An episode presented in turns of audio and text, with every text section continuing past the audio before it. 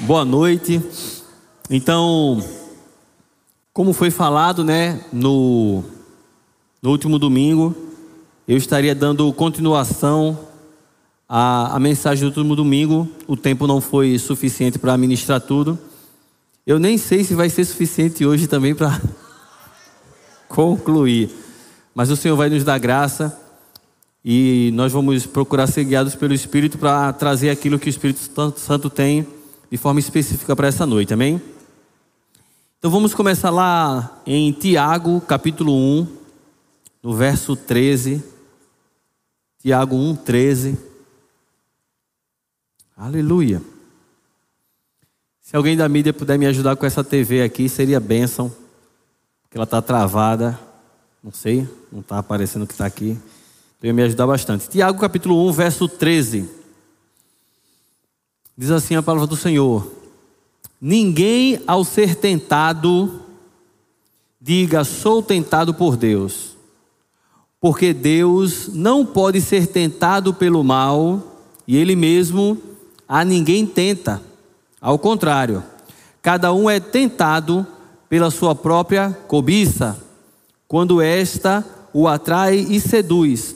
Então a cobiça, depois de haver concebido, dá luz dá à luz o pecado, e o pecado, uma vez consumado, gera a morte. Amém? Então, no último domingo, nós falamos sobre o que é pecado, o que seria e o que não seria pecado.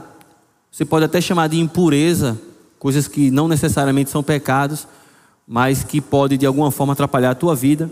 Mas deixamos muito claro, não tem como hoje eu dar uma passada novamente no que pregamos domingo, porque é, me deixaria com pouco tempo. Então, se você não estava aqui domingo, vai lá no YouTube, no canal da nossa igreja e assiste novamente. Eu te aconselho a, a é, receber essa ministração do último domingo, tá? Então, entre as consequências do pecado, nós falamos aqui que o pecado ele destrói o teu, o teu corpo, né? A gente viu que é, uma das consequências do pecado é a enfermidade, a miséria, a doença, é, e também a morte espiritual, que de todas as consequências ela é a pior.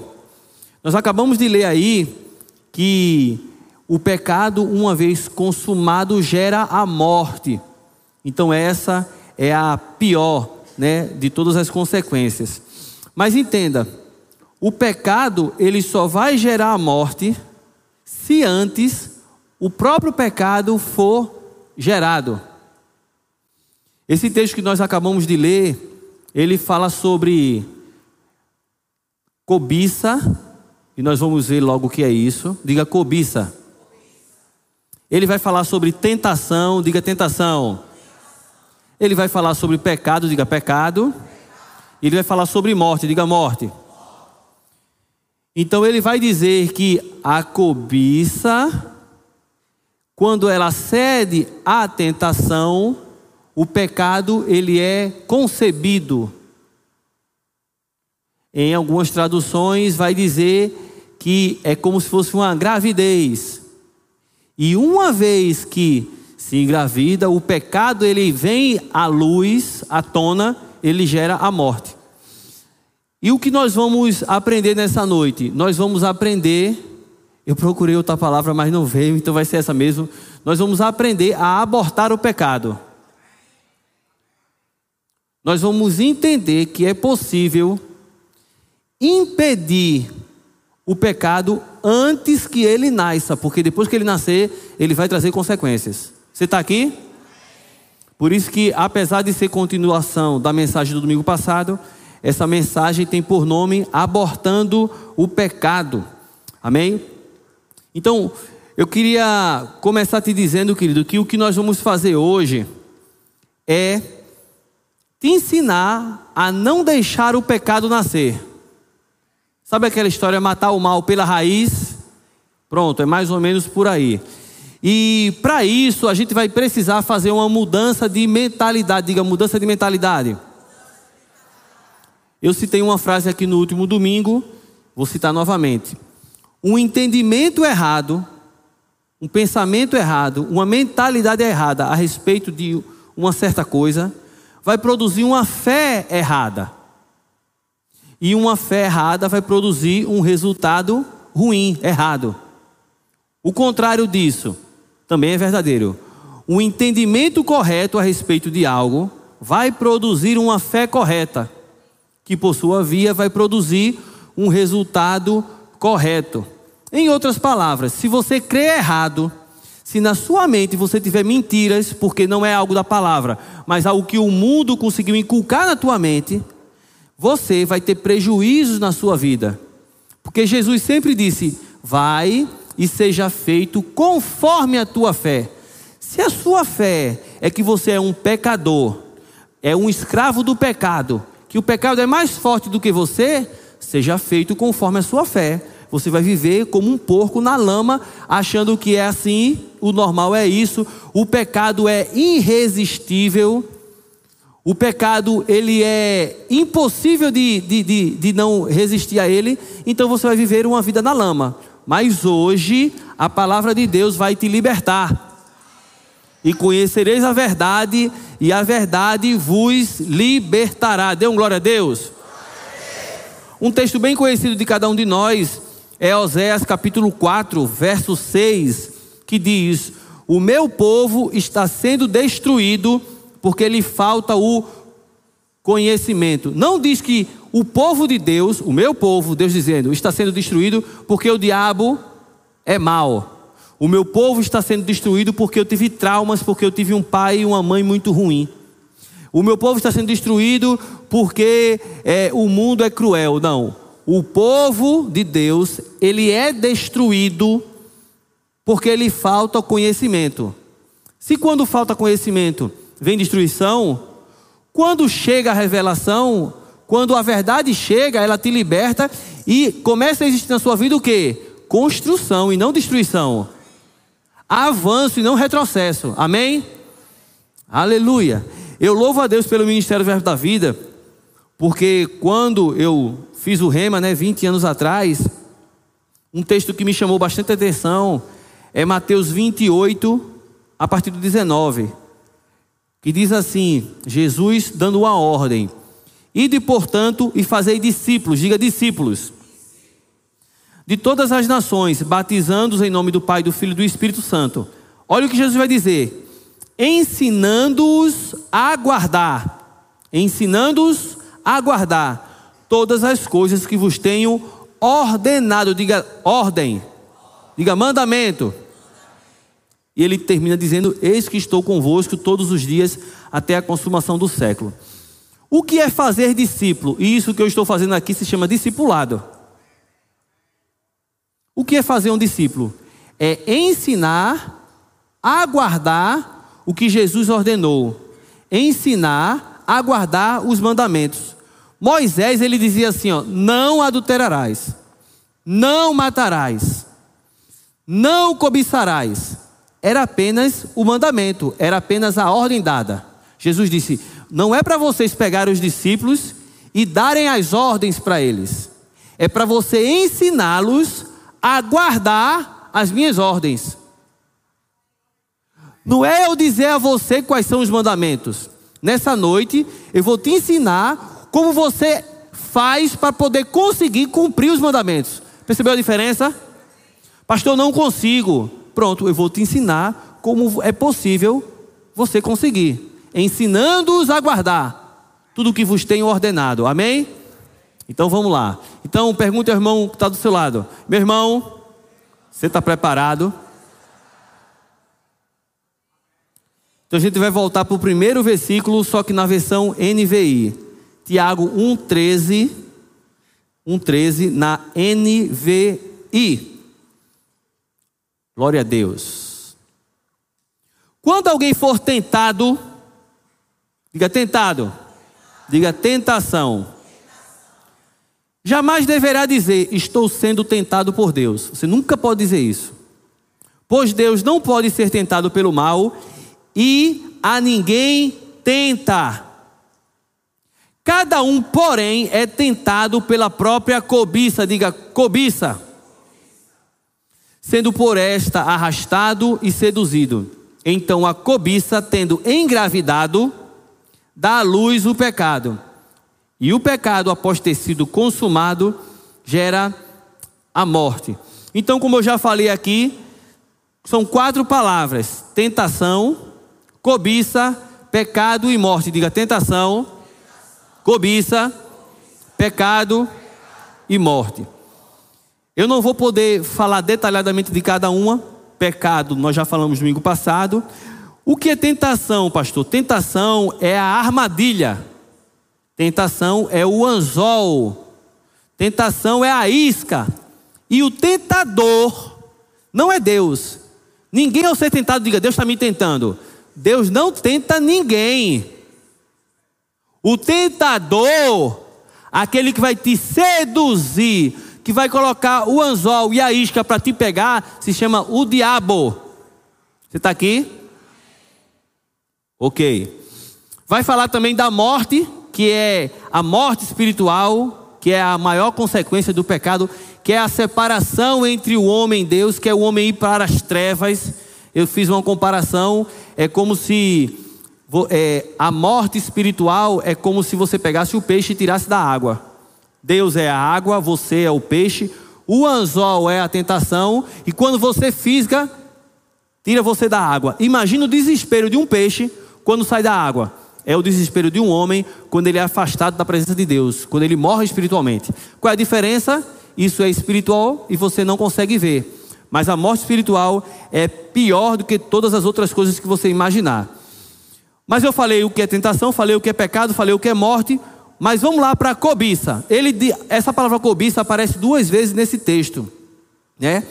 Ele diz que cada um é tentado pela sua própria cobiça. Essa palavra cobiça no original é excelco, que não aparece em nenhuma outra parte da Bíblia, que nada mais é do que um anzol mesmo, uma armadilha.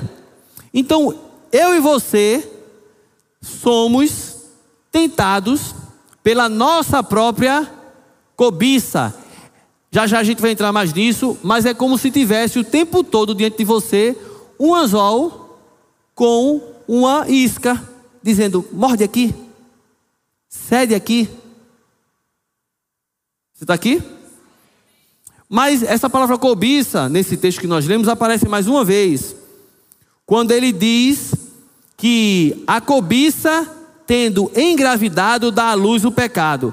Essa segunda palavra que aparece como cobiça também, traduzida como cobiça, é epitumia. Diga epitumia. Olha, você aprendeu grego na igreja, olha. É, grego koine. Que quer dizer o que? Desejo. Essa palavra nós vamos encontrá-la em outros textos. Por exemplo, vamos lá, Romanos 6,12. Epitumia. Olha, Romanos 6,12. Essa mesma palavra vai aparecer aqui dessa maneira. Não reine, portanto, o pecado em vosso corpo mortal, diga corpo mortal, de maneira que obedeçais às suas epitumias. Então, lá vai falar que vai usar a, a, a tradução é cobiça. Aqui já não vai chamar de cobiça, vai chamar de paixões.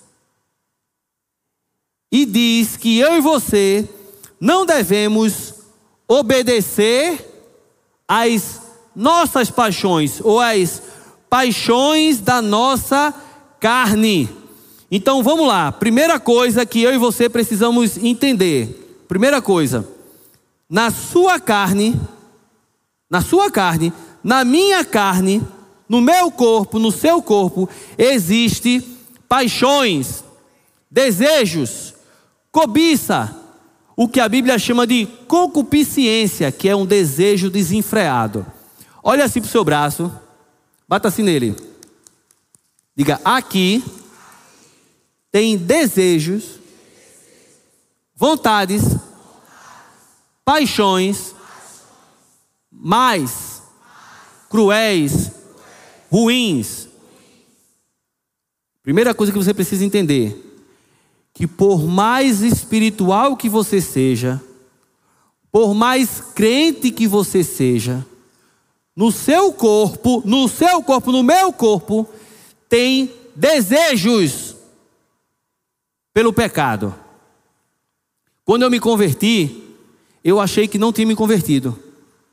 Eu disse, eu não acho que eu me converti, não. Chorava no meu quarto. Por quê? Porque ainda tenho vontade de fazer coisa errada. Aí eu tive que aprender que quando eu me converti, o meu espírito foi transformado. Eu nasci de novo, mas a minha carne velha permanece a mesma. Eu descobri que a minha carne não se converteu. A sua carne não se converte. A sua carne só será transformada no arrebatamento, que é o seu corpo mortal será transformado num corpo imortal. O seu corpo corruptível será transformado em um corpo incorruptível. Por isso que Paulo, que escreveu quase a metade do Novo Testamento, um homem que foi arrebatado até o terceiro céu e viu coisas inefáveis, ele dizia: Eu esmurro o meu corpo e reduzo a escravidão, para que não tendo pregado a outros, eu mesmo venha a ser reprovado. Se Paulo, que era Paulo, esmurrava o corpo, se tu vacilar, meu filho, o corpo vai dar uma rasteira em você. Você está aqui? Primeira coisa que você precisa entender: que o seu corpo tem desejos maus. Então, se você tem um pitbull para cuidar, amarre ele bem amarrado e põe uma focinheira, porque se você deixar, ele vai morder alguém. Você está aqui? Se você tem um pitbull em casa, não estou dizendo que pitbull é mal, não, mas é o melhor exemplo que eu tive agora, tá? Porque a gente sabe que um pitbull, se for mal treinado, ele vai dar uma mordida e vai ser cruel. Então, primeira coisa. Mas o mesmo texto diz que você não tem que obedecer a essas paixões. Tá? Então você vai entender que, apesar de ter essa vontade, você pode não cumprir com essa vontade. Porque nós já entendemos que essas vontades não são boas, elas são destrutivas. Primeiro pecado da humanidade, Deus disse: não coma da, dessa árvore. Porque no dia que, se, que você comer, se você comer, certamente você morrerá. Não vai ser eu, Deus dizendo, que vou te matar o próprio pecado vai te matar. E depois que o pecado entrou, tudo que não presta. O homem saiu do jardim, saiu do lugar de provisão, saiu do lugar de paz e alegria e foi para o lugar de destruição. Primeira coisa que aconteceu na primeira família da terra, uma tragédia. Primeiro filho de Eva matou o segundo filho, Caim matou Abel. Isso é o resultado do pecado. Mas vamos lá. Essa mesma palavra, né? É, epitumia ela aparece em outro texto, Tito, capítulo 3, verso 3. Tito, capítulo 3, verso 3. Diz assim: Pois nós também outrora, diga outrora, diga no passado, éramos nécios, desobedientes, desgarrados, escravos de toda sorte de epitumia. Opa, éramos outrora escravos dessas paixões, desses desejos. Paixões e prazeres, vivendo em malícia, em inveja, odiosos, odiando-nos uns aos outros. Quando, porém, se manifestou a benignidade de Deus, nosso Salvador, e o seu amor para com todos, não por obras de justiça praticada por nós, mas segundo a sua misericórdia, ele nos salvou. Dê um glória. Como, Deus, como foi que Deus nos salvou? Mediante o lavar regenerador e renovador do Espírito Santo. Como é que Cristo me salvou?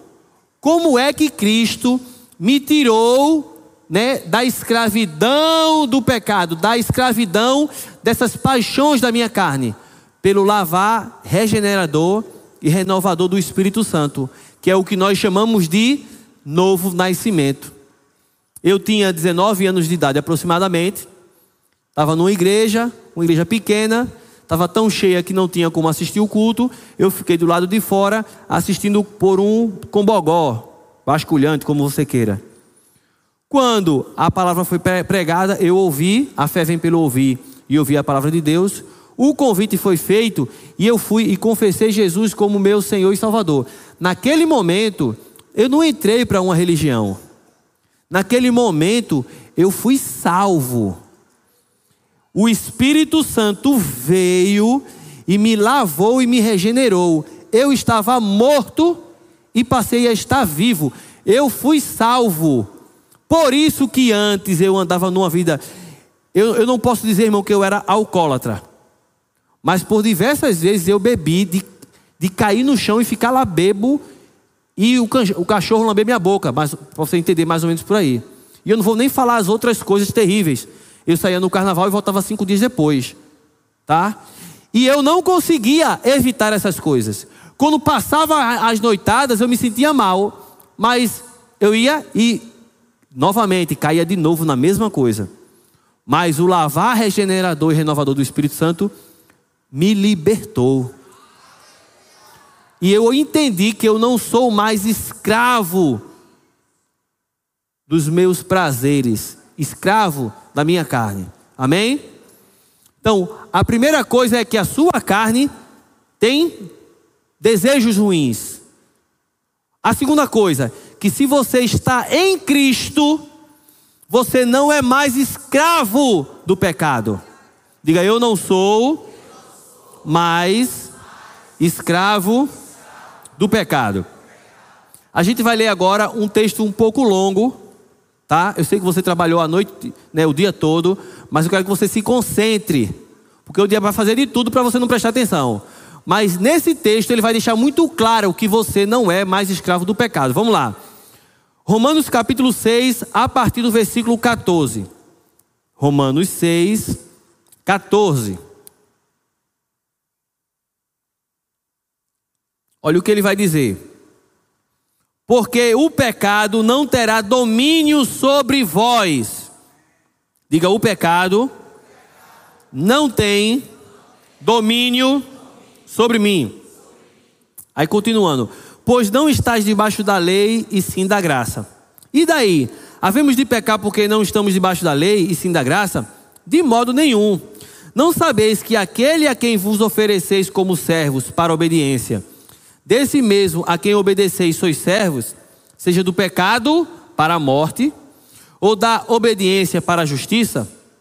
Mas graças a Deus, porque outrora escravos do pecado, outrora, no passado, escravos do pecado, contudo vieste a obedecer de coração a forma de doutrina a que fostes entregue. E uma vez libertados do pecado, fostes feitos servos da justiça. Falo como homem por causa da fraqueza da vossa carne. Assim como oferecestes os vossos membros para a escravidão da impureza e da maldade para e da maldade para a maldade, assim oferecei agora os vossos membros para servirem à justiça para a santificação. Porque quando erais escravos do pecado, estavas isentos em relação à justiça. Naquele tempo, que resultado colhestes? Somente as coisas de que agora vos envergonhais porque o fim delas é a morte. Agora, porém, diga, agora, porém, libertados do pecado. Aí ele continua: transformados em servos de Deus, tende o vosso fruto para a santificação e, por fim, a vida eterna. Então, irmão, nessa porção da Bíblia, por cinco vezes, ele vai dizer que o pecado não tem domínio sobre você que você era escravo do pecado, que você foi liberto do pecado, que você também era escravo do pecado e agora foi liberto do pecado. Veja só, irmão. Se você não acreditar nisso, tudo que nós falamos aqui não vai ter sentido. Porque o que é um escravo? Né? A gente teve algo terrível aqui no Brasil, teve em outros lugares do mundo, mas vou citar o Brasil, que foi a época da escravidão nós sabemos, né, um período muito cruel da nossa história, onde é, negros lá da África foram trazidos para o Brasil, alguns índios também daqui do Brasil foram escravizados. O que era um escravo? Alguém que não fazia o que queria. Ele era obrigado a fazer. Ele era forçado a fazer. E se não fizesse, iria, iria fazer na força, na chicotada. Você está comigo? Nós éramos Não tinha opção. Não tinha opção. Tinha que fazer. Você dizia, rapaz, eu não queria essa vida. Eu sei que isso é errado, mas é mais forte do que eu e eu sou forçado a fazer aquilo. Alguém chegava e te aconselhava, meu filho, minha filha, não faz isso, isso vai destruir tua família, isso vai destruir tua vida, isso vai destruir a tua saúde. Mas a pessoa permanecia naquilo porque era escravo. Só que agora, irmão, você não é mais escravo do pecado. Então, primeira coisa, se veja como alguém livre, como alguém que diz: não quero, não vou fazer. Muitas igrejas hoje, por não ensinarem isso, as pessoas pecam porque dizem assim: eu ainda sou escravo do pecado como eu era antes de aceitar Jesus. Então, eu era escravo do pecado, aceitei Jesus e continuo escravo do pecado. O pecado era mais forte do que eu, aceitei Jesus e continuo, e continuo é, o pecado sendo mais forte do que eu. Então, a morte de Jesus não vale nada. Não é assim. Você foi liberto do pecado. O pecado não tem domínio mais sobre a sua vida. Em João 8,36, Jesus disse: Se, pois, o Filho vos libertar, verdadeiramente sereis livres.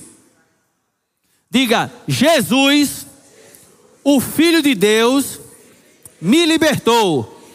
Ele não vai me libertar, ele já me libertou verdadeiramente eu sou livre. Pastor, por que é tão importante falar isso? Porque a questão da identidade, irmãos, você saber quem você é, vai fazer toda a diferença na sua vida.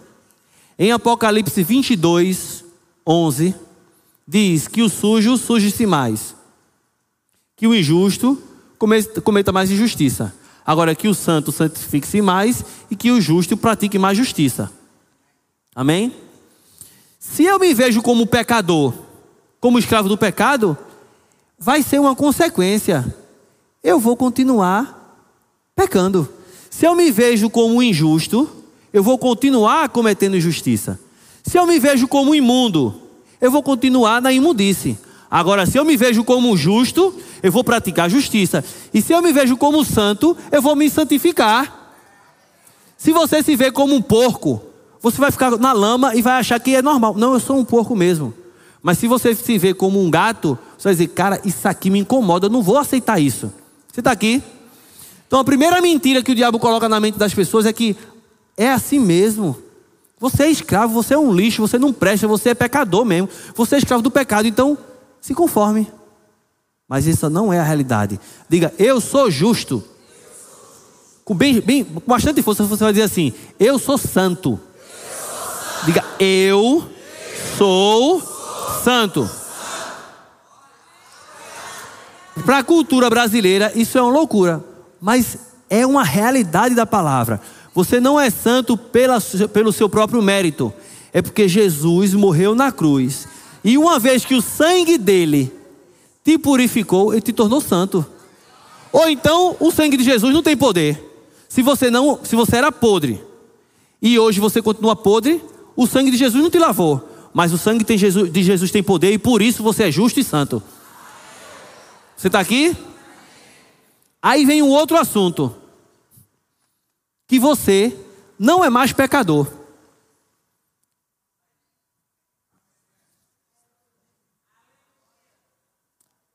Deixa eu tentar te dizer uma coisa. No português dizem que é antônimo, né? É o contrário de. Não existe é, você chegar para uma pessoa e dizer que ela é um, um sujo limpo. Faz sentido? Tu é um sujo limpo. Ou você é sujo. Qual é o antônimo de sujo? Limpo, certo? Tem lógica você dizer que é um sujo limpo, não, né? Pronto. A palavra pecador e a palavra justo são antônimos, são contrários. Ou você é pecador, sujo, ou você é justo, limpo, tá? Por exemplo, lá em 2 Pedro 4,18. Vai lá em 2 Pedro 4,18. Que Jesus me ajude e dê tempo. 2 Pedro 4,18. Tem gente que tá assim, ó. É para chocar você mesmo, porque senão você vai continuar com a vida. Ah, é mais forte do que eu, não consigo largar a pornografia. Vai largar hoje. Vai largar hoje. Vai lá, mas vamos lá. Vai, abre aí. 2 Pedro 4,18. E. Ah, é, não, deu problema. Não tem 4? 1 Pedro 4,18, vai lá. Vê se é 4,18, abre aí. Obrigado. E se é com dificuldade que o, diga justo, se é com dificuldade que o justo é salvo, onde vai comparecer o ímpio? Sim, o pecador. Nessa frase aqui, dá para entender que ele está falando de coisas diferentes. Se é com dificuldade, deixa eu voltar para cá. Se é com dificuldade que o justo é salvo, onde vai comparecer o ímpio?Sim, o pecador. Não tem condição, irmão. Ou é justo, ou é pecador. Teve uma irmã que disse assim: Não, uma irmã de oração, né? De ciclo de, de, de ciclo de oração. Minha mãe é dirigente de ciclo de oração, né? Em outra denominação. Aí, uma irmã lá, ela disse: Não, eu sou pecadora. Eu digo: Olha, irmã, ou você é pecadora, ou você é justa. A Bíblia diz que os pecadores vão para o inferno. É triste, mas está escrito. Agora a Bíblia diz que a oração do justo pode muito seus efeitos. Ela disse: Então sou justa. Então, é Salmo, capítulo, é Salmo 1, né? Salmo 1, versículo 5. Salmo 1, 5. É outro texto que vai mostrar a diferença. Por isso os perversos não prevalecerão no juízo, nem os pecadores vão prevalecer na congregação dos. É outro texto, irmão, que mostra que ou você é uma coisa, ou você é, é outra. Tem gente aqui que aprendeu que desde pequenininho eu sou pecador. Se você quiser sair daqui pensando que é pecador, você é você você você tem essa opção. Agora, se você é pecador, a Bíblia diz que os pecadores vão para o inferno. Os justos que foram justificados pelo sangue de Jesus, não é por mérito seu, mas porque creu, você acreditou no sacrifício de Jesus. Amém? Serão salvos, mas vamos lá. Olha o que diz Gálatas, capítulo 2, verso 17. Gálatas 2, 17. Aleluia. Vai dizer assim, ó. Mas, se procurando ser justificados em Cristo, fomos nós mesmos também achados pecadores, dá-se acaso ser Cristo ministro do pecado? Certo que não. O que, é que Paulo está dizendo? Se eu procurando ser justificado em Cristo, eu for achado pecador, então Cristo é ministro do pecado. Aí ele diz: certo que não. Imagina, Jesus, quando você se converte, né? Jesus, eu sou pecador. Eu cometi coisas terríveis na minha vida. E eu não tenho condição de mudar. Eu não tenho força para mudar. É mais forte do que eu. Por isso que eu preciso ser salvo. Eu preciso que alguém maior do que eu venha me tirar do lugar que eu estou. Preciso de salvação. A Jesus vem. Jesus diz: Eu vou te salvar. Então Jesus nos tira do império das trevas e nos leva espiritualmente para o reino dele. Ele nos dá o seu Santo Espírito, nos lava com o seu sangue. Aí agora eu digo, eu continuo sendo a mesma coisa, escravo do pecado e pecador. Então, se procurando ser justificado em Cristo, eu ainda vou achar, eu for ainda encontrado como sendo pecador, então Cristo é ministro do pecado. Certo que não. Você está entendendo, irmão, que você. Agora eu vou, vou, vou cutucar você. Diga, eu não sou pecador. Diga, eu sou justo. Eu sou santo. Aí você está dizendo assim, então esse pastor está querendo dizer que ninguém aqui mais peca. Opa! Sabe a diferença que eu falei aqui sobre o porco e o gato? O porco, na lama, ele tem prazer. É o habitat natural dele. Ele se orgulha de estar na lama. Joga um gato na lama. Ele vai ficar desconfortável. Ele vai ficar mal. Porque Diga assim, porque não é a natureza do gato a lama. Eu vou dar um meu exemplo. Eu, com 18 anos de idade, me prostituía, bebia, fazia tudo que era errado. E eu batia no peito, chegava no outro dia no trabalho dizendo: Olha, tu não sabe o que eu fiz ontem. Era minha natureza, eu tinha prazer naquilo. Aquilo era era, era minha vida, era minha lama. Depois que eu me converti, pastor, depois que o senhor se converteu, o senhor pecou alguma vez? Errei. Estou cada dia mais errando menos, estou crescendo. Amém? Pastor, quando o senhor erra, o que, que acontece? Meu irmão, me sinto mal demais. Olha, é uma agonia, uma angústia. Eu fico todo errado, dá vontade de chorar, eu fico pelo canto, peço logo perdão a Deus, estou lutando para que isso não aconteça mais. Você entendeu a diferença de natureza? Quem aqui canta no chuveiro? Perguntar de novo: quem aqui canta no chuveiro? Você é cantor? O fato de você cantar esporadicamente, não de forma profissional, não com sua vida, não te torna cantor. O fato de você cantar, vez em quando, no chuveiro, não te torna cantor. O fato de você pecar de vez em quando não te torna pecador. O, o pecador é aquele que vive na prática do pecado que não se arrepende, que se delicia com aquilo, que se orgulha com aquilo e que vive a sua vida dentro daquilo. Você está aqui? Amém. Então, pastor, como foi que Cristo me libertou do pecado? Como é que ele me salvou? Porque hoje eu não sou mais escravo do pecado, eu era e hoje não sou mais. Sabe por quê? Porque antes o seu espírito. Vamos lá. Você sabia que você é um espírito? Um dia, daqui a 100 anos, se Jesus não voltar, que você descer sete palmos debaixo da terra, morrer fisicamente. Aí alguém vai lá no cemitério, ô oh, fulano, deixa eu falar contigo. Está perdendo tempo, porque você não vai estar lá. O que vai estar lá é o seu corpo. Mas o verdadeiro você, que é o Espírito, não vai estar lá. Vai estar com o papai. Amém? Você é um espírito. Você tem uma alma. A palavra alma no grego é psique. Você tem uma mente. Põe aí na tela 1 Tessalonicenses 5, 23. E você habita em um corpo. Diga, eu sou um espírito. Eu tenho uma alma. E eu habito num corpo. 1 Tessalonicenses 5, 23. Essa aí eu saí da ordem mas a Mília vai me ajudar lá. 1 Tessalonicenses 5, 23. Vai dizer lá que nós temos que conservar é, irrepreensíveis o nosso espírito, alma e corpo. Então, são três, amém? 1 Tessalonicenses 5, 23. 1 Tessalonicenses 5, 23. Então, entenda: você é um espírito, você tem uma alma e você habita num corpo. O seu espírito, antes de Cristo, aí na tela, estava morto. Então, o verdadeiro você estava morto. Olha o que diz lá em Efésios 2:1.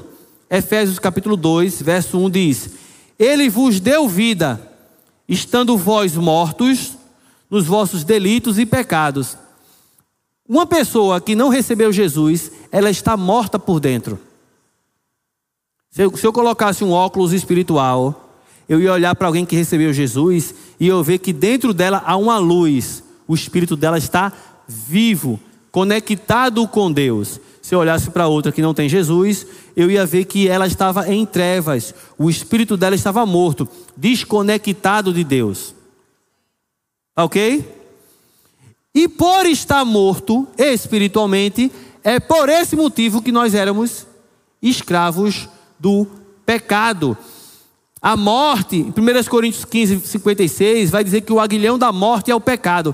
É como se é, é, é, a morte fosse uma ferramenta para que o pecado prevalecesse. Eu vou fazer um teatrozinho aqui para você entender melhor, porque eu sei que não é muito fácil. É, pastor Eliel, pastor Tiago, Wagner, vem aqui na frente.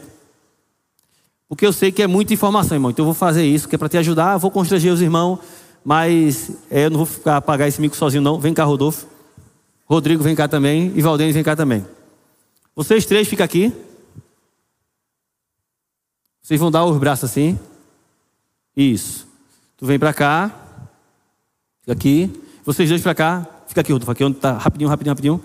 Vem para cá, Rodrigo. Vem para cá, Valdênis. Pronto. Aqui, aqui, aqui. Pronto. Então, para você entender, dizem que a memória visual é melhor do que a memória auditiva, né? Então você vai ver, tá? Aqui é você, espírito, alma e corpo, tá? Espírito, alma e corpo. Isso aqui é você, ok? Aqui, eu te amo, irmão, tá? Aqui é o diabo. É só na figura, tá, irmão? Que vai simbolizar a tentação, tá? Ok? Ele seria o tentador, vamos assim dizer. Rodrigo, te amo, viu, irmão? É o pecado. Te amo também, viu, irmão? E aqui é a morte.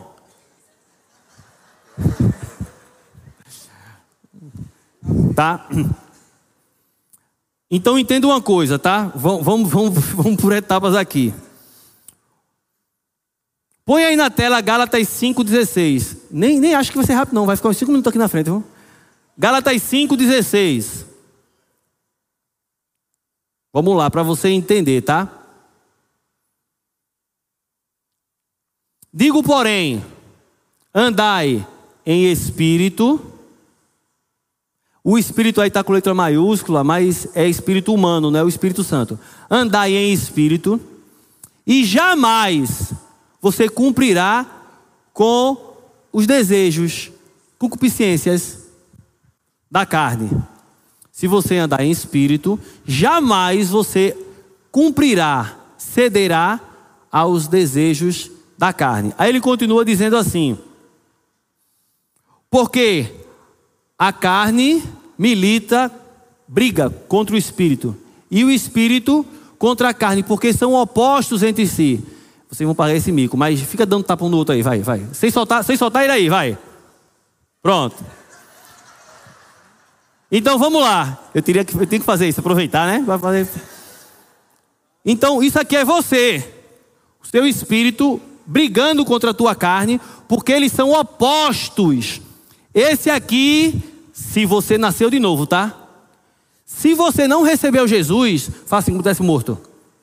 Está morto. Então a carne vai arrastar a alma para onde ela quiser. Você entende? Por isso que a morte do espírito deixava a gente escravo do pecado. Porque toda vez que o diabo, o tentador, oferecia, tu morto, tu morto, vai. Esse aqui arrastava, a carne vinha e arrastava. Ok? Mas agora, volta um pouquinho, que ele foi regenerado, ele nasceu de novo, que ele está vivo a carne vai querer puxar, o que, é que o espírito faz? Puxa para lá. Você está entendendo? E o tentador, e o tentador fica oferecendo a isca. Vai, vai. Mas não chega muito perto não. Tá? Ok? Você está aqui? Então a primeira coisa, você tem uma carne. Aí dentro de você, no seu corpo, tem uma carne, e essa carne não quer conversa com Deus. É por isso que quando você vai orar, essa bichinha aqui dá logo sono. Você vai ler a Bíblia e fala assim, ó. Ah! Mas se naquela mesma hora disser assim, vai ter um jogo, vai ter um dorama, vai ter uma série na Netflix, vai ter um jogo do vai ter um jogo, vai ter um videogame. Que que acontece? Ou vai ter uma conversa mole com a vizinha. O que que acontece? No instante o sono passa. É a sua carne que não quer conversa com Deus. Por outro lado, o espírito está pronto, mas a carne é fraca. Você está aqui? Ok? Então entenda uma coisa, irmão. Primeira coisa que a gente precisa é entender que a tentação, o tentador, o diabo, não é ele que peca. Tem gente que diz assim, pastor, ore por mim. Que é, irmão? Eu acho que tem um espírito de prostituição na minha vida. Você aceitou Jesus? É não, é sua carne.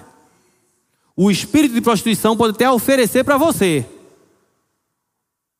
a isca, mas é a sua carne. Quem peca não é o diabo. Tem gente que fica botando desculpa no espírito. Pastor, eu acho que tem um espírito no meu corpo. Não, é a sua carne que está cedendo para a tentação. Então não adianta eu botar a mão na sua cabeça e dizer, sai espírito de prostituição. Você vai continuar pecando. Você vai, você vai aprender hoje o que fazer para que essa carne não ceda ao tentador. Ok? Então vamos lá, deixa eu ver o que mais aqui. Olha o que diz 1 Coríntios 10, 13. 1 Coríntios, capítulo 10, verso 13. Vou correr aqui. Não vos sobreveio tentação, que é essa ligação entre um e outro, que não fosse humana. Diga, a tentação é humana. Mas Deus é fiel e não permitirá que sejais tentados além das vossas forças. Pelo contrário, juntamente com a tentação, vos proverá livramento de sorte que possais suportar. Deixa esse texto na tela. O que, é que a Bíblia está dizendo? Que a tentação não é diabólica. O diabo até tenta, mas a tentação em si é a sua cobiça, quando está traída e seduzida, se ceder com a cobiça da tua carne, a cobiça da tua carne, se ceder ao diabo, a tentação, aí essa união gera o pecado. E o pecado, uma vez gerado, gera a morte. Agora preste atenção: enquanto você não cedeu, não é pecado. Tentação não é pecado. Tentação, quando cedido, é pecado. Ou seja, vai chegar na sua mente, vai dar no seu corpo desejo de fazer coisa errada. Quando vem um pensamento, ou quando vem um desejo, se você se segurar e dizer não, você não pecou. Você está aqui? Você abortou o pecado. Ele queria, ele queria pegar. Espírito, pode puxar para lá. Mas aí você disse: não, não, pode puxar, vai puxando, vai puxando, vai puxando, vai puxando. Então, tentação, porque tem pessoas que, que se sentem mal por ser tentados. Deixa eu te dizer uma coisa: enquanto você não cedeu, enquanto você resistiu, você não pecou, irmão. Você abortou o pecado. Ele queria dar a luz para poder gerar a morte, mas você abortou o processo. Você está aqui? Ok, então, pastor, o que que eu faço? Me ensine aí. O que é que eu posso fazer para que a minha carne não ceda? Pastor, tem uma coisa que eu caio o tempo todo, pastor. Eu não posso, toda vez é a mesma coisa, eu caio na mesma coisa, na mesma coisa, na mesma coisa na inveja, na mentira, no roubo, no ciúme, na prostituição. O, como é que eu faço para que a minha carne não ceda à tentação? O texto que nós estamos, estamos lendo aqui, ó. A tentação é humana, mas Deus é fiel e não permitirá que você seja tentado além da sua força. Então, primeira coisa, a frase, se você está em Cristo, tá? Se o seu espírito está vivo, se você está morto espiritualmente, você não aceitou Jesus, é mais forte do que você. Você é escravo, você é obrigado a toda vez que ele querer, você ceder. Mas se você está em Cristo, Deus não permitirá que você seja tentado além das suas forças. Ou seja, fica oferecendo para ele. Nunca esse, essa tentação vai ser mais forte do que você. Nunca vai ser. Deus não vai permitir, diga Deus, não permitirá que a tentação seja mais forte do que eu. A tentação é humana, não é sobrenatural, diabólica. Deus não vai permitir que seja maior do que você. Agora, tem algo que é sobrenatural. Juntamente com a tentação, Deus vai prover um livramento um escape, de sorte que você possa o quê? Suportar, de sorte que você possa dizer não. Como é esse livramento? A tentação é humana, mas o livramento é sobrenatural. O nome desse livramento, graça. A capacidade em Deus, o seu espírito está foi nasceu de novo, recebeu a natureza de Deus para dizer não ao pecado, para dizer não à tentação. Agora vamos lá. Então, pastor, como é que eu faço? Primeira coisa, Romanos 8, 5. Vamos lá, Romanos 8, 5. Aleluia. A gente vai começar a ser um pouco mais prático. O que eu faço no dia a dia, pastor, para não errar mais? Porque os que se inclinam para a carne cogitam das coisas da carne, mas os que se inclinam para o espírito, das coisas do espírito. Vamos lá. Lembra que eu falei que ele é o teu espírito, tá? E aqui é a carne. Esse aqui não se converte de jeito nenhum. Não adianta você querer converter a sua carne. A sua carne só vai ser transformada quando você for arrebatado. Você entendeu? Quando Jesus voltar, você entendeu? Até lá você vai ter que conviver com isso. Amém? O seu espírito, por outro lado, ele nasceu de Deus, ele é filho de Deus, ele quer Deus só. Ele não quer conversa com o diabo, não. Você está aqui? Só que, pastor, então quem vai ganhar? Dá tapa um no outro aí de novo para pagar o bico. Quem vai ganhar? Quem vai ganhar é quem conseguir convencer a alma, a mente. Olha o que a Bíblia diz: os que se inclinam para a carne, cogitam, cogitar é pensar, refletir, meditar nas coisas da carne. E os que se inclinam para o espírito, é os que pensam, cogitam, refletem sobre as coisas do espírito. A sua mente, o que tem na sua cabeça, na sua alma, é que vai determinar se a alma vai se inclinar para a carne, porque está pensando nas coisas da carne, ou se vai se inclinar para o espírito, porque está pensando nas coisas do espírito. Em resumo, se você nasceu de novo, se você ocupar a sua mente só com coisas carnais, vai ser dois contra um. Você está cogitando das coisas da carne, vai inclinar para o lado da carne. O que, é que vai acontecer? Oferece, vai lá, dois puxando um.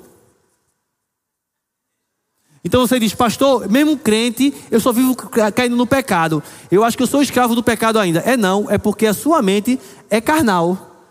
Você passa o dia todinho no Netflix e não separa um momento para orar nem ler a Bíblia. Vem para a igreja uma vez por mês. Não lê um livro para edificação.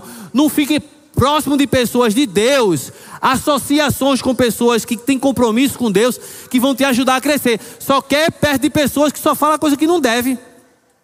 Agora, se por outro lado, você, a sua mente, você cogita das coisas do Espírito, vem à igreja, serve, lê bons livros, está perto de pessoas de Deus, ora, lê a Bíblia. Então, os que se inclinam para o Espírito porque pensam na coisa do Espírito. Quando você ocupa a sua mente com as coisas de Deus, o que, que acontece? Oferece diabo, aí ele vai dois contra um, Irmão, mais, mais simples do que isso aqui, só o departamento infantil. Você só continua pecando. Então o que acontece? Tem muita gente hoje que quer vencer o pecado. Por exemplo, tem gente que quer vencer vício. Pastor, eu, eu, eu, eu sou claro, eu tenho, eu tenho um vício, tem uma coisa que eu não consigo deixar. O, o vício é simplesmente estar tá aqui. Não adianta você fazer muita força. Eu vou vencer esse vício com força de vontade. É o quê? Força de vontade, é tirar uma força da vontade. E quando não tem vontade, não tem força. Não adianta não. Qual é a maneira? Quando eu era líder de jovens na igreja batista que eu fazia parte, o jovem chegava para mim e dizia: Pastor, eu não consigo vencer a pornografia. É, é, Hugo, eu não consigo vencer a pornografia. Eu digo: O que você está fazendo? Eu estou me esforçando. Me esforçando como? Eu faço força. Ah. Eu digo: Faz uma coisa. Começa a ocupar a tua mente com as coisas de Deus. Começa a ler a Bíblia todo dia. Principalmente, melhores momentos para ler a Bíblia, quando você acorda e antes de dormir. Medita na, medita na palavra de dia e de noite. Isso é neurológico. Até os cientistas admitem que quando você acorda e antes de dormir, é o momento que você tem mais, você absorve mais do que você lê. Tá? Então você começa a encher a sua mente com a palavra e começa a orar. Você vai fazer com que a sua alma se incline para o Espírito.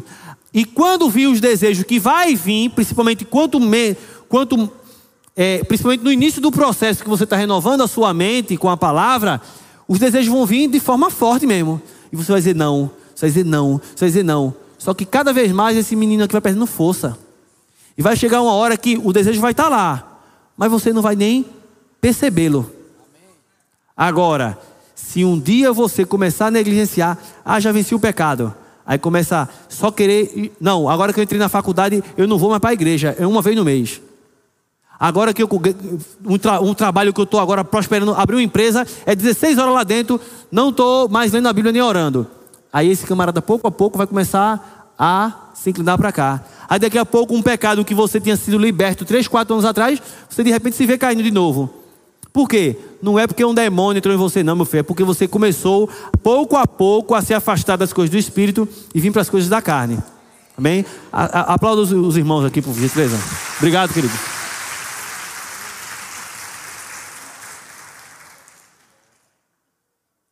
Amém? Glória a Deus. Louvado seja o Senhor. Então, 1 Coríntios 10, 12. 1 Coríntios 10, 12.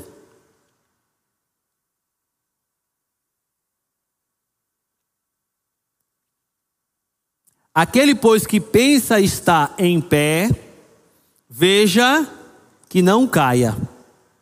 Em algumas traduções, é, aquele que pensa estar de pé, cuide para que não caia.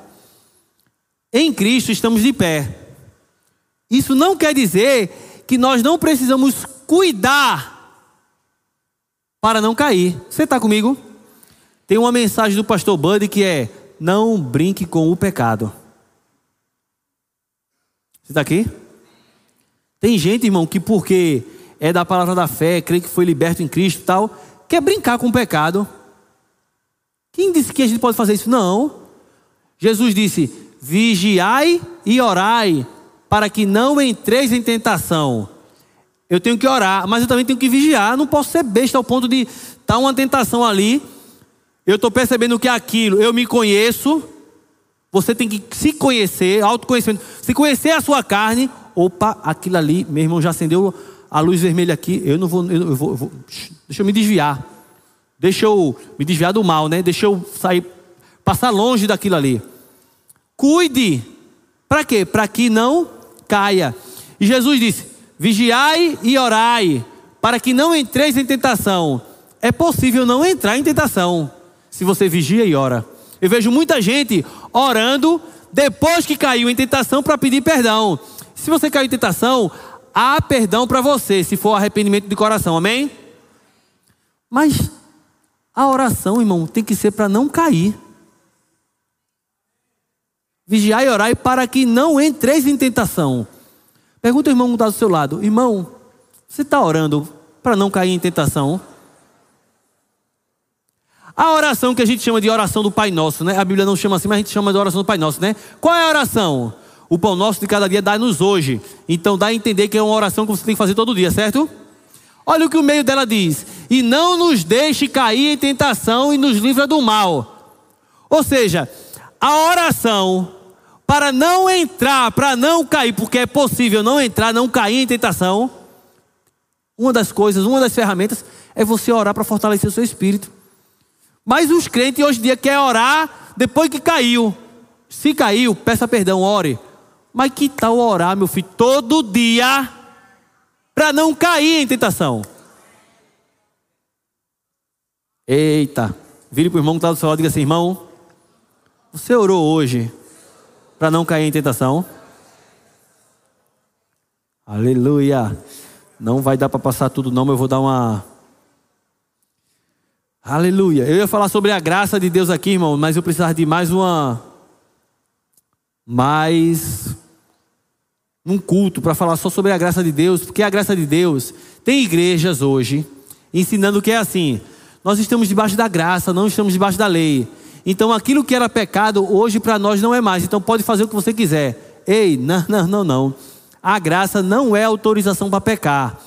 A graça é uma capacidade de Deus para você viver uma vida de santidade e dizer não ao pecado. Amém? Mas vamos lá. Ah,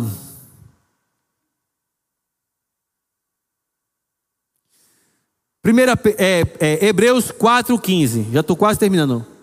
Teclado, para o povo pensar que está acabando.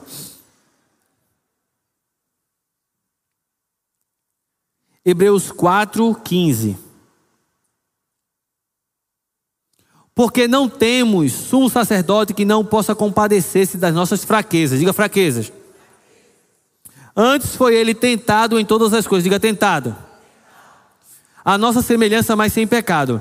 Acheguemos-nos, portanto, confiadamente junto ao trono da graça, a fim de receber misericórdia e acharmos graça para quê? Para socorro em ocasião oportuna. Entenda só, irmãos. Que é que o escritor aos Hebreus aqui, que eu creio que é Paulo, mas não tenho como afirmar, está dizendo, está falando que Cristo foi tentado em tudo e não pecou. Tá? E por isso, ele conhece o que é tentação. E ele pode se compadecer de você, como sumo sacerdote. Então, por isso, eu e você precisamos nos achegar junto ao trono da graça a fim de achar graça. Para quê? Para socorro em ocasião oportuna. Qual é a ocasião oportuna? Ele está falando sobre tentação, sobre fraqueza. Irmão, ele está dizendo que eu e você podemos chegar diante de Deus para receber graça, para socorro, para não cair em tentação. Só que tem um problema: o trono não vai se achegar a você. É você que vai se achegar ao trono. Quando pessoas vêm conversar comigo, pastor, eu queria conversar com o senhor. Tem algo que está muito. Eu tô, eu tô, tem um pecado que eu estou caindo constantemente e eu não estou conseguindo me libertar. E é, e, é, e é bíblico isso. Lá em Tiago diz: confessai os vossos pecados uns aos outros e orai um pelos outros para serem curados. Né? Você não é obrigado a isso, mas tem coisas que você vai precisar de ajuda. Tem gente correndo para psicólogo, mas a Bíblia diz que você pode, né, aquela confissão que tem lá para o padre, ela é bíblica, tá? Você pode chegar para um pastor e dizer, olha, eu quero abrir meu coração. Não faça isso para qualquer pessoa. Faça para alguém que tem maturidade espiritual, que te ama e que não vai sair dizendo por aí suas coisas, tá, irmão? Então essa pessoa vai te ajudar em oração e vai te orientar para você vencer isso. O que a Bíblia está dizendo? Vá até o trono da graça para receber socorro. Quando a gente vai aconselhar pessoas desse tipo, né? Recentemente eu aconselhei uma pessoa, disse, pastor, eu caí, fui cair, não foi um abismo chamando outro abismo. Aí eu disse, como é que está a tua vida de oração? A pessoa baixou a cabeça e disse, é pastor, quase não estou orando. Não é coincidência, irmão. Se você não consegue botar a sua carne de joelho 20 minutos para orar, como é que tu vai conseguir botar a tua carne para dizer não a um site de coisas erradas, nudez e outras coisas mais? Como é que tu vai conseguir botar a tua carne num lugar, tu não consegue botar ela de joelho para orar, tu vai conseguir dizer a tua carne, cala a boca no trânsito e não fala um palavrão para esse motoqueiro que deu um, um chute aqui na lateral do teu carro? Ou não vai explodir quando teu marido fizer alguma coisa e você ficar joelho junto ao trono da graça, Senhor, né?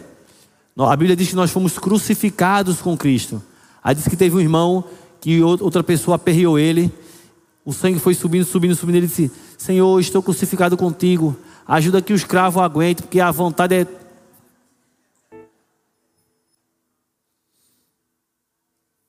Aleluia. A oração diária para não cair em tentação. Se inclinar, meditar, cogitar nas coisas do Espírito, para que você possa andar em Espírito. E você andando em Espírito é uma afirmação. Andeis em Espírito e jamais cumprireis com os desejos, com as concupiscências da carne. Irmão, se você estiver andando em Espírito, você não vai cair. Amém? Ai, Jesus, é muita coisa.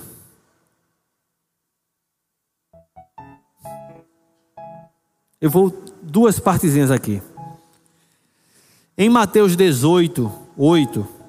Mateus 18, 8. Portanto, se a tua mão ou o teu pé te faz tropeçar, corta, corta-o e lança fora de ti. Melhor é entrar na, na vida manco ou aleijado do que tendo duas mãos ou dois pés, seres lançado no fogo eterno. Se um dos teus olhos te faz tropeçar, arranca-o e lança fora de ti. Melhor é entrares na vida com um só dos teus olhos do que tendo dois seres lançados no inferno. Tem coisas, irmãos, que precisam ser radicais. Obviamente que eu não sei se foi Santo Agostinho que cortou o próprio punho. Aqui é, é, não é literal, tá? Mas entenda uma coisa: tem coisas que te faz tropeçar que precisam ser arrancadas mesmo. Por exemplo, que são os gatilhos, né? Geralmente, quando você cai em alguma coisa, tem um gatilho para que aquilo aconteça. Geralmente é no momento de estresse. Problema com o alcoolismo. Pastor, eu só caio quando eu estou cansado do trabalho e a mulher briga comigo. É o momento que eu caio. Aquilo é um gatilho. Eu, pastor, eu só caio em pornografia quando eu chego do trabalho que não tem ninguém em casa, que eu vou naquele computador no quarto que eu sento é aquele momento. Você precisa identificar qual é o gatilho que libera para você ceder aquilo. Se o computador tá lá no, no quarto, tira o computador do quarto, arranca e lança fora de ti.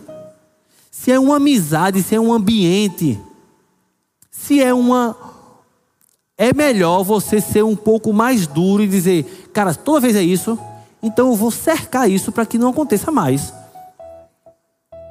Eu me converti, teve pessoas que eu tive que cortar o relacionamento. Eu digo, meu irmão, eu te amo em Cristo, mas eu não vou fazer mais isso. Irmão, eu com 15 dias de crente, sabe o que foi que fizeram? Armaram uma, uma cilada para mim.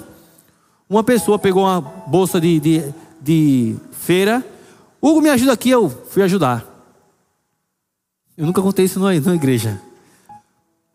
Quando eu fui chegando perto da porta, que faltava dois passos para entrar, e disse: Porque Fulano está aí dentro, ele está te esperando. Aí eu na casa dele, né? Disse, opa, peraí, peraí, peraí mesmo. É o quê? Não, ela tá aí, aí ela pediu para eu, pra eu Não, cara, eu me converti. Ele disse, o que que tem? Não, eu sou crente, isso aí é prostituição. Não, tu não é casado. Eu digo, mas eu não vou fazer isso, cara. Isso aí é fornicação, é pecado, sexo fora do casamento. Disse, não, cara. Eu conheço um cara de crente que faz, eu digo, ó, oh, tu pode conhecer um milhão de crentes. Certo? Mas a palavra de Deus, isso não agrada a Jesus, não. E, e me perdoe, mas a partir de hoje é, vai ser bom dia, boa tarde, boa noite. Tá, tchau. Cortei.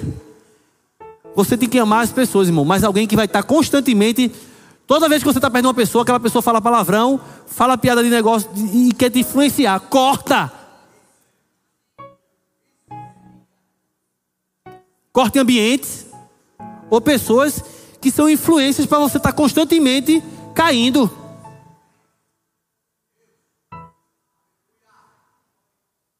Amém?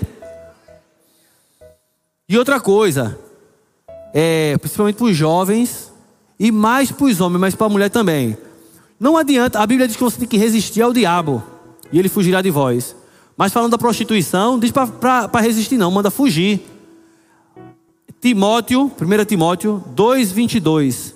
Eita, não sei se é 1 ou 2 Timóteo. Vê 1 Timóteo 2,22. 1 Timóteo 2,22, ou é a primeira ou a segunda. Vai dizer: foge, outro sim, das paixões da tua mocidade. Pronto. Não é resiste. O diabo você resiste. As paixões da mocidade, deu para entender o que é? Foge.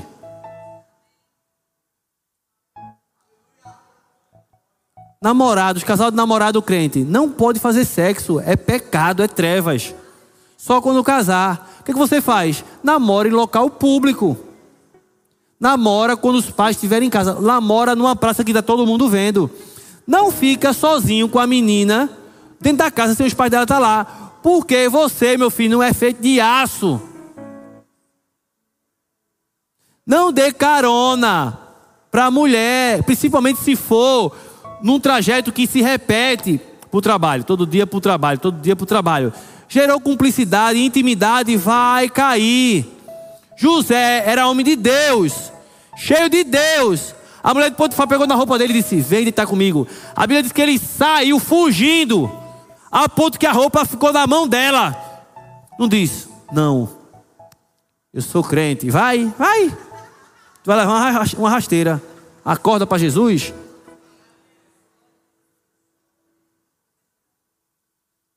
Aleluia. Louvor. Jesus, eu precisava de mais um culto. Aleluia, aleluia, aleluia, aleluia, aleluia. Vou encerrar com isso. Êxodo 20, 18.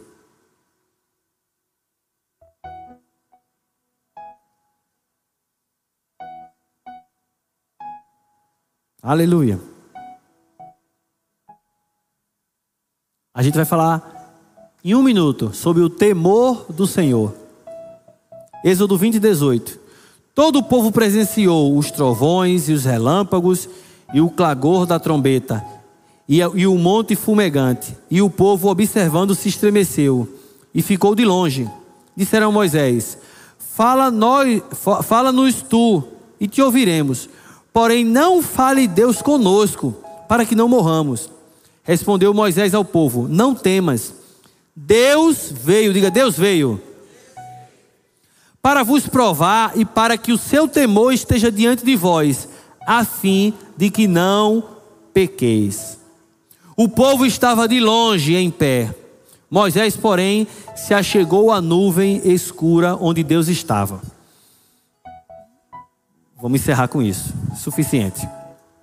Deus ele veio no Monte Horebe, também chamado de Monte Sinai. E ele se manifestou, você pode ler isso depois em Êxodo 20. Deus disse: "O povo tem que se santificar, porque eu vou vir. Eu, eu, eu faço uma alegoria como se fosse um casamento, o noivo vindo encontrar a noiva. Quando Deus foi se manifestar, olha o que o povo disse: Não fale Deus conosco, não. Moisés, Deus fala contigo e tu fala com a gente. A gente quer conversa com Deus, não. Não, não, não, não, não. Moisés disse: Rapaz, Deus veio. Diga, Deus veio. Para que o temor dele esteja em vocês. Para que vocês não pequem. Aí quando Deus veio, Moisés subiu ao monte. Para a presença de Deus. E o povo? O povo ficou de longe. O que aconteceu? Moisés sobe o monte. Moisés recebe os dez mandamentos, as tábuas. Moisés tem uma comunhão com Deus tão profunda que ele diz: Mostra-me a tua glória. Deus diz: Ó, oh, Moisés, tu ainda não pode ver meu rosto, não, mas eu vou mostrar minhas costas, eu vou passar e você vai me ver. Moisés na presença, o povo de longe, estava fazendo um bezerro de ouro. Moisés demorou demais, eu sei lá se Moisés morreu. Arão, faz um bezerro de ouro aí para a gente adorar e dizer que foi o Deus que nos libertou do Egito. A presença de Deus gera temor e santifica a tua vida. A distância de Deus provoca pecado na tua vida, te faz levantar ídolos. Sabe qual é a melhor coisa para alguém vencer de vez o pecado? Quando você diz, Jesus, eu, o negócio, que nem Jacó que agarrou o anjo, que ali o anjo era, era Jesus, era o anjo do Senhor. Senhor, é, é o seguinte, uma madrugada, Senhor, é o seguinte, eu não posso mais viver nesse pecado, não está destruindo a minha saúde, está destruindo a minha vida, pode acabar com minha família, pode acabar com o meu chamado, com o meu ministério. Eu não quero mais isso, Senhor. Eu quero ter um encontro contigo. Pode pegar pesado aqui comigo nessa noite. E a presença de Deus, quando você se entrega realmente, vai trazer temor, respeito. Sabe o que é o temor do Senhor? Não é você estar tá em um certo lugar e saber que Deus vê é você ver Deus vendo. Irmão, o temor do Senhor é uma sensação que você. Olha, quando eu era novo convertido, eu ia jogar chiclete na rua. Aí eu. Desculpa, Senhor. Até hoje eu não jogo. Eu já ando. Eu, se eu pegar um, um chiclete, eu, eu, pego o plástico, põe no bolso, para quando terminar enrolar, botar no bolso, encontrar uma lixeira e jogar. Eu disse: Não, velho, se jogar isso aqui, ó, testemunho. Ó, isso aqui não glorifica a Deus. Não, não, não, não. Eu, eu, a impressão que eu tinha era que Deus estava aqui, ó, com todo respeito, no meu gangote aqui, olhando o tempo todo. Eu, tá bom, Jesus. Tem gente hoje que peca e diz assim: parece que Deus não existe. Parece que Deus só existe na quinta noite e olha e lava. E no domingo à noite. Mas não, Deus existe. Nove horas da manhã da segunda-feira, quando tu tá lá no teu trabalho. Mas o temor do Senhor não aparece do nada. O temor do Senhor é quando você está em comunhão com Ele, quando Jesus para de ser uma teoria e passa a ser real para você. Rapaz, ó, Jesus existe, Deus é verdadeiro, eu sei que o Espírito Santo habita dentro de mim e eu não posso cometer mais isso não. Então o temor do Senhor te livra, te faz não cair em tentação. Por isso que o princípio da sabedoria é o temor do Senhor. Porque a sabedoria vai dizer: Eu não vou cair nesse buraco, não. De jeito nenhum, isso aqui vai acabar com a minha vida. Não. Eu vou me resguardar disso, por quê? Porque Deus está vendo. Porque isso entristece o Espírito Santo. Fique de pé. Aleluia. Obrigado, Pai. Aleluia. Glória a Deus. Aleluia. Oh, aleluia. Oh, aleluia. Aleluia. Aleluia. Aleluia. 1 João 2:1. Vamos encerrar com esse texto e vamos orar. 1 João, capítulo 2, verso 1. Filhinhos meus, estas coisas vos escrevo para que não pequeis. Ou seja, é possível não pecar. Se todavia alguém pecar, temos advogado junto ao Pai, Jesus Cristo, o justo. E ele é a propiciação pelos nossos pecados, e não somente pelos nossos próprios, mas ainda pelo do mundo inteiro. Ora, sabemos que o temos conhecido por isso, se guardamos os seus mandamentos. Aqui fala três coisas: que é possível não pecar. Escrevo para que não pequeis. Fala outra coisa: que se pecou, e é isso que eu quero dizer aqui hoje, essa mensagem não é para te deixar condenado. Se você pecou, se tem vivido no pecado, se está preso a alguma coisa desse tipo, você tem um advogado junto ao Pai, Jesus Cristo justo, e ele é o perdão dos teus pecados. Você vai pedir perdão, porque aquele que se arrepende e deixa, alcança a misericórdia. Existe perdão para você, tá? Mas ele continua dizendo que se a gente tem conhecido ele de fato, se a gente tem intimidade com Deus, isso vai ser conhecido por uma forma. Nós guardamos os mandamentos, ou seja, andamos em obediência, andamos em santidade, fazemos a sua vontade. Então, primeiro, essa mensagem foi para te ajudar a dizer não para o pecado. Para você entender que você pode. Você é capaz de dizer não ao pecado. Que o pecado não combina mais com você. Amém? Mas também, se cometeu, pede perdão, porque Jesus Cristo, o teu advogado, está pronto nessa noite para liberar perdão sobre a tua vida. Então, essa é uma oração para você se arrepender e uma oração para você decidir, a partir de hoje, a partir de hoje, eu não vou mais me submeter ao pecado. Para ser mais equilibrado para você, você vai ainda daqui até Jesus voltar, você ainda vai errar algumas vezes. Mas o que é mais importante? Cada vez mais errando menos. Cada vez mais acertando mais e errando menos. Pastor, o Senhor ainda peca? Peco. Outra coisa, tem igrejas que dizem, né? Nós pegamos, uma vez quando me converti, o irmão disse: Nós pecamos toda hora todo momento, em palavras, em pensamentos, em atitudes, em. Aí eu disse: misericórdia. Aí eu aprendi que eu posso passar um dia todo sem pecar. Por exemplo, posso se escandalizar. Hoje eu não pequei. Com toda.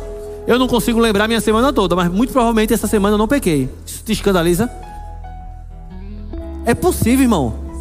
Como é que a gente é tão não, pastor, nos pensamentos. Que pensamento? Eu vou, ficar, eu vou ficar na minha cabeça, mulher, mulher, mulher nua, mulher nua. Não, tenho que matar o irmão, tenho que matar o irmão. Não tenho que roubar, tenho que me prostituir. Não é assim não, irmão. Diga assim, a gente perca o, tempo, perca o tempo todo em pensamentos. O que está passando pela tua cabeça para você ficar o tempo todo prostituição? Não. Irmão, vou ser sincero. Você quando é maduro espiritualmente, eu não vou ficar... Não, pastor, se jogar o seu dentro de um, de um quarto no meio de um navio, no meio do nada, com uma mulher nua. E agora, pastor, deixar o senhor uma semana lá dentro com ela. Aí você quer matar o pastor, né?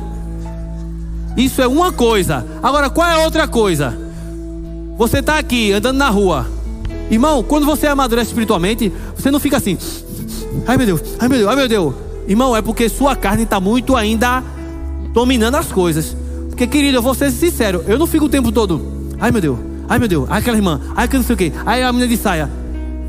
É possível, homens, é possível você andar. E se uma mulher passar com aquela roupa de academia que tem hoje, que é só misericórdia, você pode passar simplesmente e ignorar aquilo. E aquilo não ser mais, ai meu Deus do céu, ai meu Deus. Não, irmão. Agora, sem orar e sem ler a Bíblia, você vai ficar, meu Deus, meu Deus, estou me arrepiando. Você está aqui? Fecha teus olhos, levanta tuas mãos. Aleluia. Pai, nós te louvamos. Somos tão gratos, Pai, pela tua palavra. Ela é lâmpada para os nossos pés, luz para o nosso caminho. É a tua palavra, Pai, que nos impede, nos ajuda a não tropeçar. E eu creio, Pai, que aqueles que vinham tropeçando constantemente vão permanecer de pé a partir de hoje. Senhor, se tem alguém aqui que precisa se arrepender de coração, eu uno a minha fé com a fé dessa pessoa agora, Senhor.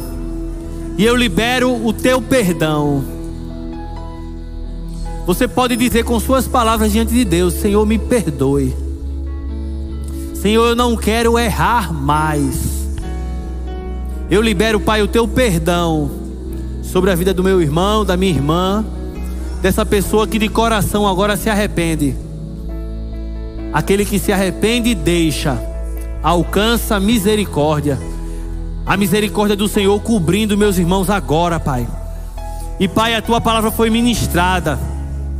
E nós vamos agora diante do trono da graça. Estamos diante da tua presença. Aleluia. A fim de achar graça, socorro em ocasião oportuna. Senhor, libera a tua graça sobre os teus filhos agora. Livramento sobrenatural para não mais ceder ao pecado, para não mais ceder à tentação. Oh, aleluia! E a partir de hoje, uma decisão em andar em espírito, em se dedicar à tua palavra, em orar, em meditar, em estar envolvido com pessoas de Deus. Senhor, coloca pessoas de Deus na vida desse meu irmão e dessa minha irmã. Conecta eles, Senhor, com pessoas que vão ajudá-los espiritualmente. Que eles possam estar fervorosos de espírito servindo ao Senhor nessa casa, Pai. Aleluia. Diabo, você perdeu. Você perdeu, diabo. Aleluia. Olha, eu vou contar de um até três. No três você vai dar um grito. É uma direção do Espírito, amém? Aquele grito que foi dado lá e as muralhas caíram. É uma coisa bem simples, mas você vai dizer em fé, tá ok? Você vai gritar: Eu sou livre. E a unção vai despedaçar o jugo. Você vai arrancar esse grito de dentro. Eu sou livre. Jugos Pessoas que estão aqui até dizendo, mas será que a partir de hoje realmente vai ser diferente? Você é livre. O Espírito Santo vai pegar junto com você e será diferente a partir de hoje. Fecha teus olhos, levanta tuas mãos. Aleluia.